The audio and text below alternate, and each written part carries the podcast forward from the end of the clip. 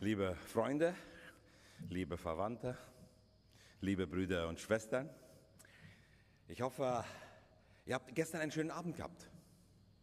Und ich hoffe, ihr habt gestern ein schönes Abendessen gehabt. Wahrscheinlich war es keine Hochzeit. Aber dennoch ist das, am Heiligabend mögen wir ein schönes Mahl haben und dann mögen wir, dass die Verwandten alle dabei sind. Soweit es dann halt geht. War der Abend schön für dich? War das gestern Abend, wo du sagst, dies war ein schöner Abend. Mensch, bin ich dankbar, dass ich dabei sein konnte. Bin ich dankbar, dass die und die und die dabei sein konnten. Ich wünsche, dass äh, ihr nicht nur den gestrigen Abend schön erlebt habt, sondern auch den heutigen Tag und ihr eine frohe Weihnachten habt. Ich wünsche euch eine sehr schöne Woche. Ich wünsche euch ein sehr schönes neues Jahr. Und ich wünsche euch auch ein 2021, wo nicht alles so unerwartet kommt wie 2020. Und wenn wir zurückschauen in diesem Jahr, dann kommt ja sehr bald die Frage auf, was wird nächstes Jahr sein? Wir haben dieses Jahr gelernt, die Dinge können sehr unerwartet ausgehen. Aber was wird nächstes Jahr? Was erwartest du für nächstes Jahr? Was ist es, was du denkst, dies muss kommen? Und ich werde mich vorbereiten und ich werde tun, was ich kann, damit dieses, wenn das kommt, dass ich auch dabei sein kann. Die Israeliten hatten ein sehr klares Bild, was kommen sollte. Einerseits war es der Messias, der sollte kommen und es würde ein neues Reich beginnen, aber von Jesaja, seit Jesaja hat sich auch ein Bild in Israel festgesetzt, es wird ein Riesenbankett geben. Es wird ein Riesenmahl sein, Israel wird die Braut sein und bei diesem Mahl ist es entscheidend, wer ist dabei und wer nicht. Und Jesaja spricht davon, da wird Israel sein und da werden auch viele von den anderen Völkern dabei sein. In den nächsten Jahrhunderten wird dies von den anderen Völkern aus der Geschichte mehr rausgenommen und das merkt man an den Übersetzungen vom Alten Testament, vom Hebräischen in andere Sprachen. Und dann wollten sie nur Israel. Aber dieses Bild, es kommt der Messias, es kommt eine neue Zeit und es wird ein Ende der Zeit geben. Da wird es ein Bankett geben, ein Riesenbankett. Israel wird die Braut sein und dabei sein ist alles. Da draußen bleiben oder dabei sein ist alles. Das ist entscheidend. Jesus kannte dies und er spricht wiederholt dieses Thema an. Und in Matthäus 23 spricht er auch davon. Es wird eine Zeit kommen. Nicht nur der Messias und die Zeit, es wird eine Zeit kommen, wo die Erde sich verwandelt. Es wird eine Zeit kommen, wo die, die Zeit zu Ende geht. Es wird eine Zeit kommen, wo dieses definitive Bankett kommt. Und er spricht von Veränderungen in der Natur, im sozialen System und so weiter. Israel ist sehr gespitzt darauf. Und sie fühlten, dass sie sind unglaublich privilegiert, dass sie zu diesem Volk gehören, das bei dem Fest dabei sein wird. Jesus erzählt das und dann kommt eine Geschichte von Jesus. Und das ist in Matthäus 25. In 24 spricht er von dieser ganzen Endzeit, ich sagte erst 23, 24 und dann kommt Matthäus 25. Und in Matthäus 25 beginnt es so, Dann wird das Himmelreich gleichen zehn Jungfrauen, die ihre Lampe nehmen und gingen hinaus, dem Bräutigam entgegen. Aber fünf von ihnen waren töricht und fünf waren klug. Dann, ja, auf dieses ganze Thema. Und dann sagt er das Himmelreich. Himmelreich ist ein relativ breites Konzept, aber es, es, es hat mit dem Messias und mit diesem Endbankett zu tun. In anderen Worten, es hat zwischen Gott und Mensch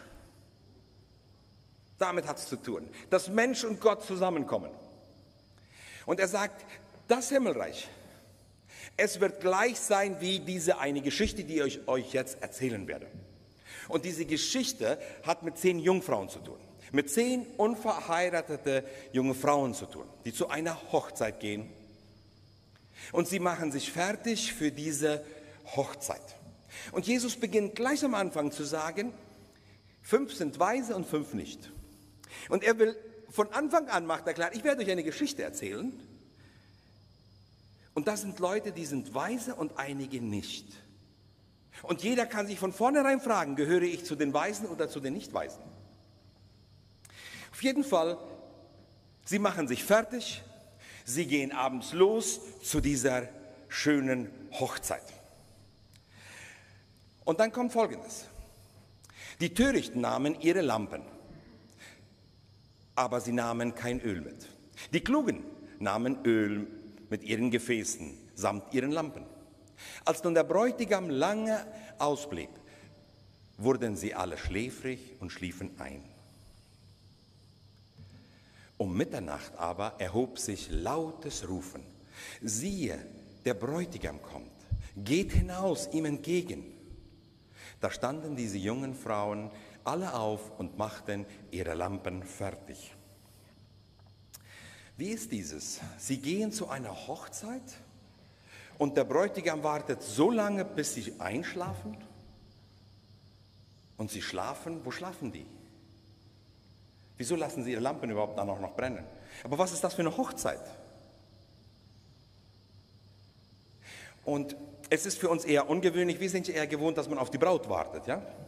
Das meiste, dass ich mal gewartet habe, nicht, nicht auf meine Frau, aber auf eine Braut auf einer Hochzeit, war zwei Stunden. Und die Menschen fingen schon an zu gehen. Sie legten sich schon schlafen. Aber dass man auf den Bräutigam so lange warten muss. Im, Im Orient, zu der damaligen Zeit, und teilweise kann man das heute noch etwas nacherleben angeblich, eine Hochzeit würde normalerweise im Haus des Bräutigams gefeiert. Dazu wurden alle eingeladen. Einige kamen von weiter, einige von nah, was immer. Aber alle treffen sich beim Haus des Bräutigams. Und wenn eine große Schar schon da ist, manchmal erst dann geht der Bräutigam los mit einem Esel oder einem Pferd und meistens mit mindestens zehn anderen Männern. Seine Freunde, wir könnten von Zeugen sprechen, wir könnten von unverheirateten jungen Männern, die begleiten den Bräutigam. Und dann geht der Bräutigam von seinem Haus zum Haus der Braut. Und dann wird die Braut auf diesem Esel oder diesen, dieses Pferd geladen. Und dann geht er zurück mit dieser Gruppe. Aber der Rückweg ist, wird normalerweise der längste sein. Der Bräutigam wählt einen Weg, der länger ist, weil er durch die Straßen geht oder durch die Dörfer. Er geht überall durch. Die Gruppe, die mit ihm ist, die haben Instrumente und die spielen und singen. Und da wird gefeiert. Und er versucht vielen zu zeigen, dies ist meine Braut. Mit der werde ich heute heiraten. Und das macht aus, dass die Leute waren da, die waren fertig, aber keiner wusste, wann kommt der Bräutigam an. Welche Straßen wird der wählen? Man hatte vielleicht eine Idee, aber keiner wusste genau wann. So, das war eine ich sage mal, gefährliche Situation, weil man konnte einschlafen dabei. Weil wenn der Bräutigam gerade überlegt hatte, er wollte noch eine andere Runde schlagen und da auch noch vorbeigehen, dann dauert das eben eine Stunde länger oder zwei Stunden länger. Und dann kommt der Ruf und das war normalerweise so, dass eins oder zwei gingen vor und besonders wenn sie Richtung das Haus kamen, dann kamen sie im Voraus, liefen voraus und sagten allen an, jetzt kommt er, jetzt ist er bald da. Und dann machten sich alle fertig. So, jetzt, jetzt kommt der Bräutigam mit der Braut und wir müssen fertig sein. So dieser, der das ankündigt, ist unglaublich wichtig, weil die Leute sind vom Warten ja irgendwie alle schlapp geworden. Dann machen sich alle fertig. So, jetzt kommt der Bräutigam. Jetzt. Und dann hören sie auch schon bald diesen Jubel diese Musik. Und dann, da, da ist eine Erwartung und die wird immer größer, bis dann endlich das Paar kommt und angeblich kann es da ein sehr lautes, fröhliches Jubeln geben, wenn das dann, wenn der Bräutigam dann ankommt. Jetzt, diese Frauen sind eingeschlafen, sie wecken auf von diesem Ruf, sie machen sich fertig und dann kommt ein Stress. Ich lese mal.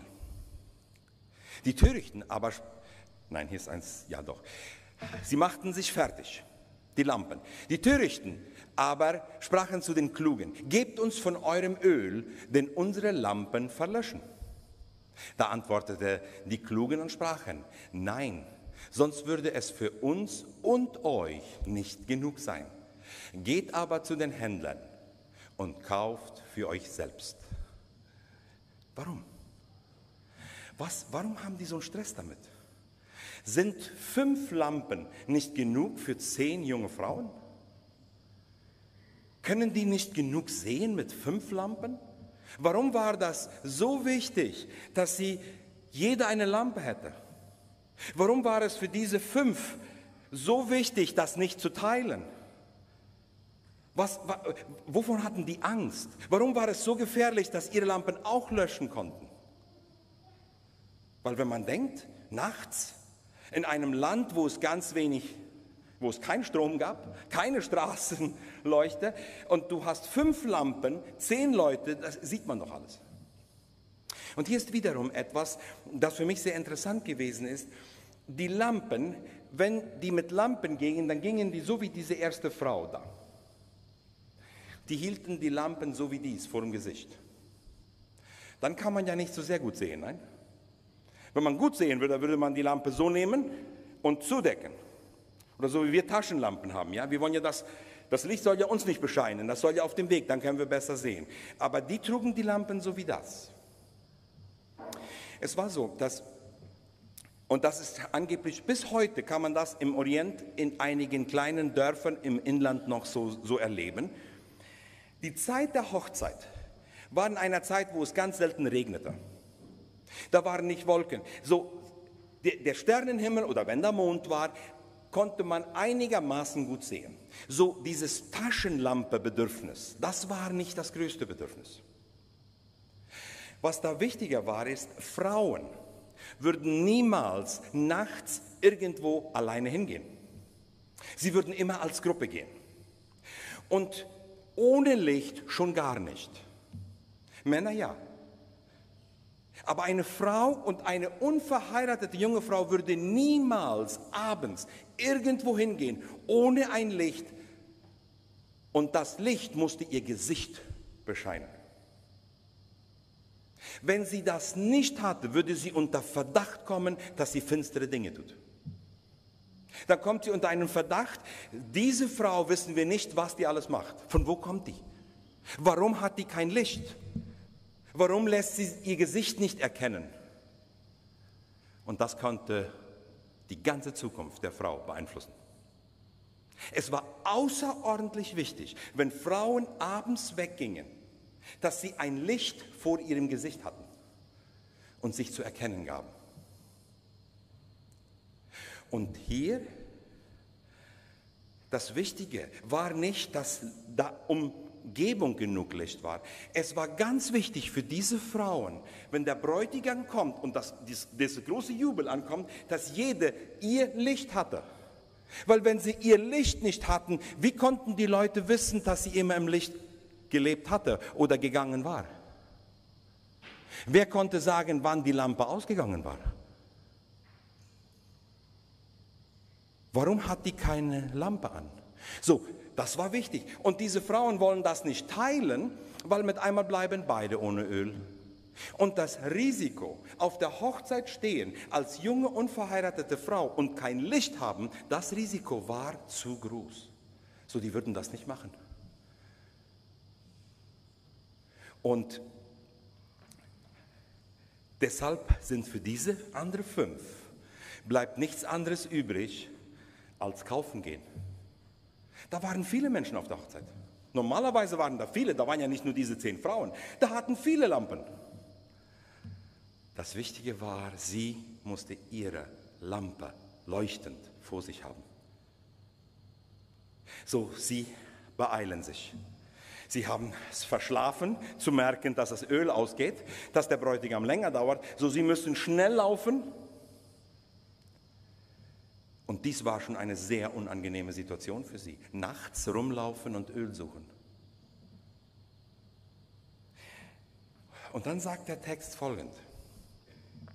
Und als sie hingingen äh, zu kaufen, kam der Bräutigam und die bereit waren, gingen mit ihnen zur Hochzeit. Und die Tür wurde verschlossen. Später kamen auch die anderen Jungfrauen und sprachen, Herr, tu uns auf.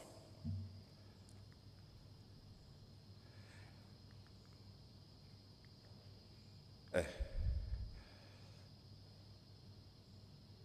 Und er antwortete aber und sprach, wahrlich, ich sage euch, ich kenne euch nicht, darum wachet, denn ihr wisst weder Tag noch Stunde.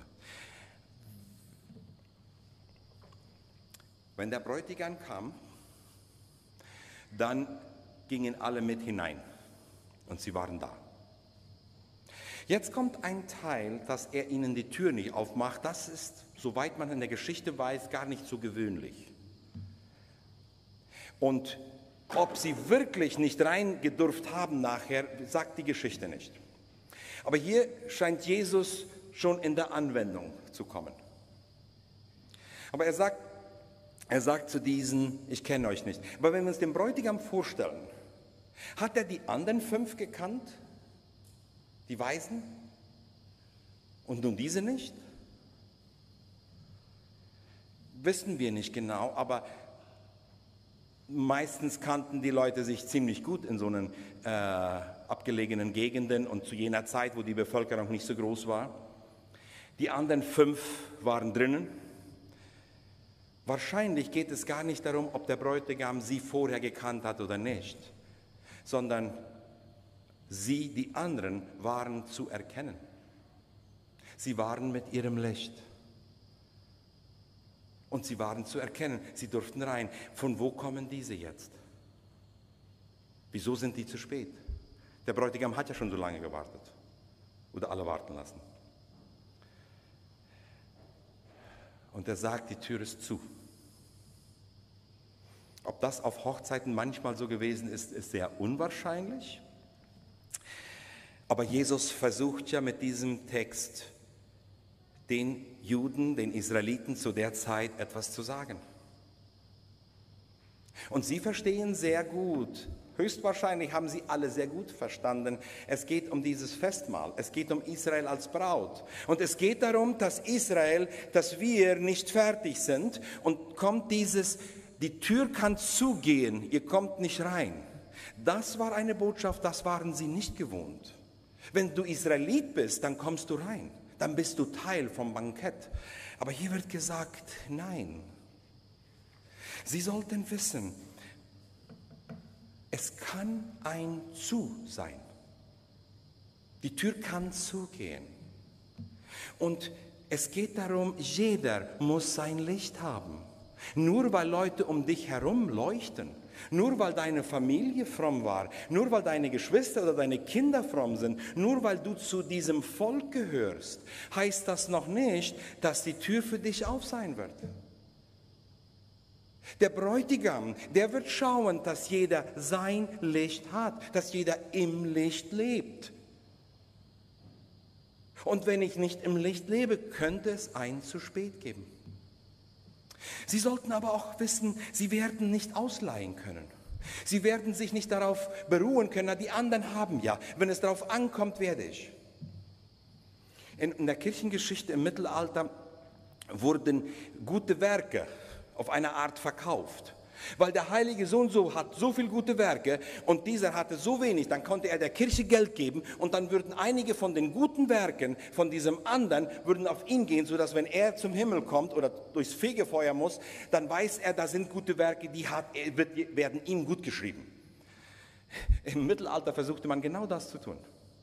Sagt nein, du, nur weil andere fromm sind und im Licht sind, heißt das nicht, dass dann alles auf ist. Du wirst das Licht haben. Die Israeliten warteten alle auf den Messias. Oder fast alle. Und alle würden das auch sagen, wir warten auf den Messias. Aber als der Messias kam, haben ihn viele nicht erkannt. Da war Simon, da war diese Frau Anna im Tempel, die ja, Da sind die Hirten, da sind die Weisen weit ab, die erkennen, da kommt jemand. Aber in Israel so viele Theologen, Pharisäer, fromme Leute haben nicht erkannt. Sie waren nicht fertig. Ihre Beziehung zum Vater war nicht die gleiche. Und Jesus sagt zu ihnen, ruht nicht darauf, dass euer Anfang, euer Losgehen gut war. Die Frage ist, wenn er kommt, bist du bereit? Wenn wir an uns denken und wir an Weihnachten denken, wir feiern ja Weihnachten. Und mit Weihnachten schauen ja wir etwas zurück. Da ist vor etwas über 2000 Jahren ist etwas geschehen. Und wir feiern die Geburt dieses Babys. Aber wir feiern ja eigentlich nicht das Baby, nicht die Geburt selbst. Wir feiern, dass der Sohn Gottes auf die Welt gekommen ist. Dieses Baby ist ja gewachsen. Und das Sache ist dies, als dieses Baby erwachsen war und seine Werke vollbracht hatte, dann ging er und sagte, ich komme wieder. In dieser Zwischenzeit wird der Heilige Geist kommen und ich komme wieder. So, wir können eigentlich Weihnachten nicht wirklich feiern, ohne auch nach vorne zu schauen. Denn Jesus hat dieses sein Leben ganz eng verbunden mit dem Kommen des Geistes, mit seiner Gegenwart in unserem Leben und sein zweites Kommen. Und ich möchte mal so sagen, zwischen diesem Weihnachten, das wir feiern, sein erstes Kommen und dieses zweite Kommen, da ist die Zeit, wo Gott uns begegnen will. Und ich möchte von zwei Kommen sprechen in dieser Zwischenzeit. Eins ist das, was wir alle kennen, was wir Bekehrung nennen, Wiedergeburt. Da, wo ich sage, ich bin Mensch, Jesus, du bist Gott, ich bin Sünder, du bist heilig, aber du bist für mich gestorben. Wir sprechen davon, Jesus ins Herz aufnehmen. Wir sprechen davon, mein Leben Jesus ganz übergeben, sein Kind werden. Wir sprechen davon, sein Jünger werden. Wir sprechen davon, dass der Heilige Geist in uns Raum nimmt, so Gott lebt in uns. Und das ist das Siegel, dass wir seine Kinder sind. Dies ist diese eine Begegnung. Und die ist sehr, sehr wichtig, um vorbereitet zu sein auf sein zweites Kommen. Das ist, wo mir das Öl gegeben wird. Das ist, wo ich die Lampe bekomme. Und ich kann andere Symbole nehmen. Aber ich möchte noch ein zweites sagen. Und das ist, Jesu kommen in meinem Alltag.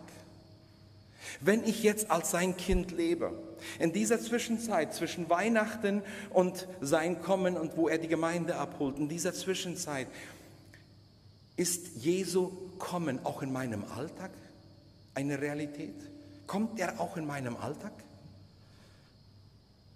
Kommt er auch, wo ich krank bin und Heilung brauche oder Durchhaltekraft brauche? Wo ich wichtige Entscheidungen treffen muss und ich nicht genau weiß, was ist richtig, was ist falsch? Kommt er auch da, wo ich tiefe Enttäuschungen erlebt habe und ich in diesem Schmerz Entscheidungen treffen muss? Kommt er da, wo ich merke, meine Kraft, etwas weiter zu ertragen, ist nicht mehr da. Und die Option, diesen Schmerz ein Ende zu machen, wird immer größer und attraktiver. Kommt er da, wo ich in Sünde gefallen bin? Oder wo ich eine Sünde nicht überwinden kann? Kommt er da, wo meine Liebe zu einer nahestehenden Person einfach nicht mehr vorhanden ist? Kommt er da, wo ich einfach ganz tief entmutigt bin und den Eindruck habe, alles wirkt sich gegen mich aus? Kommt er da, wo ich den Eindruck habe, es ist so viel, dass ich falsch mache und so wenig, dass ich richtig mache? Kommt er auch da, wo ich Gottes Liebe nicht mehr erkennen kann, nicht erfassen kann, nicht verstehen kann? Da, wo ich sein, sein Vorgehen und was er erlaubt, absolut nicht zusammenbringen kann mit seiner Liebe.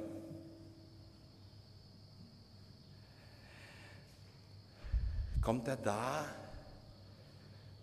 wenn ich etwas erfahre, was sein Wille ist, ich aber keinen Mut habe, den ersten Schritt zu machen. Wo ich weiß, dies ist das Richtige, aber ich will nicht. Ich kann nicht. Kommt er auch da, wo ich zweifle, bin ich wirklich gerettet? Hat Jesus für mich wirklich im Himmel ein Haus gebaut und er wartet auf mich? Wirklich? Oder diesen Ausdruck, den wir auf Plattdeutsch gut kennen, votet utrecha.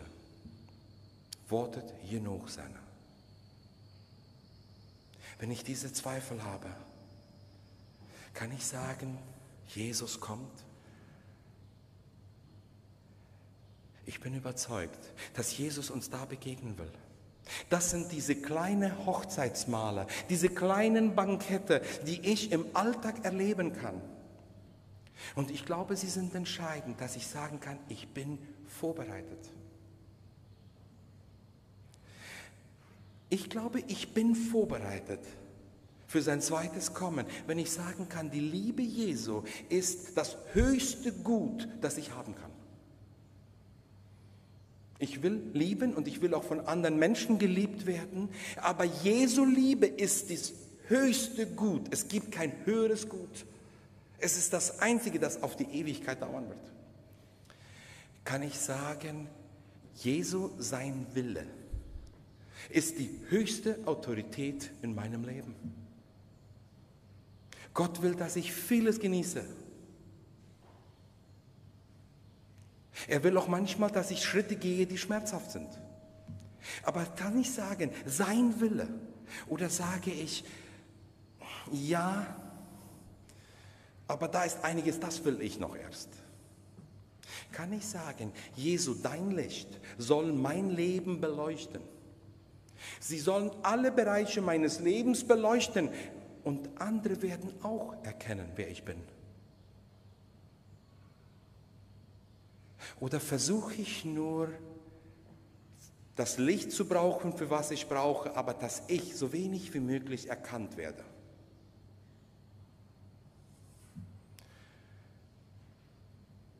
Wenn wir im Licht wandern, dann haben wir miteinander Gemeinschaft. Ich glaube, dass wenn Jesu Liebe das höchste Gut ist, wenn sein Wille die höchste Autorität ist. Und wenn ich sagen kann, Gott, wirke in mir so, wie du möchtest. Der Heilige Geist soll volle Freiheit haben, in mir zu wirken, so wie er möchte. Dann bin ich vorbereitet.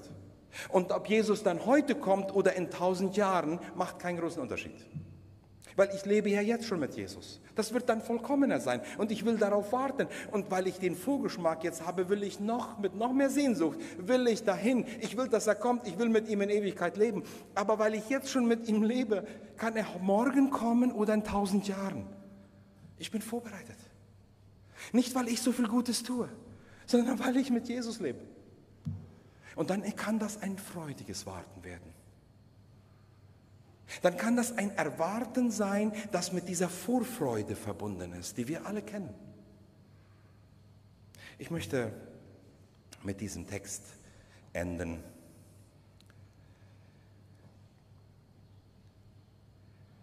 Fürchte dich nicht, ich bin mit dir. Weiche nicht, denn ich bin dein Gott. Ich stärke dich, ich helfe dir auch. Ich halte dich durch die rechte Hand meiner Gerechtigkeit. Jesus erwartet nicht von uns, dass wir etwas leisten, das wir nicht können. Er lädt uns ein, ihm in uns wirken lassen und im Licht gehen und freudig seine zweite Kunft erwarten, indem wir seine Gemeinschaft jetzt erleben. Seine Gerechtigkeit macht das möglich. Herr Jesus, ich sage dir Dank, dass du ja, dass du gekommen bist auf diese Erde, dass wir heute Weihnachten feiern dürfen, dass wir uns daran erinnern können, dass du freiwillig gekommen bist. Aber du kamst, weil es der Wille des Vaters war, uns zu sich zu ziehen, uns zu deinen Kindern zu machen. Herr, und ich bitte dich einfach, führe uns, sodass wir in dieser Zeit im Licht leben Führe uns, sodass wir in dieser Zeit erleben können, wie unglaublich groß deine Liebe ist, wie wunderschön dein Wille ist. Herr Jesus, ich bitte einfach, schenk, dass wenn wir in den neuen Tag gehen, in das neue Jahr, dass wir gehen mit dieser tiefen Überzeugung, ich will mit Jesus in seinem Licht leben. Amen.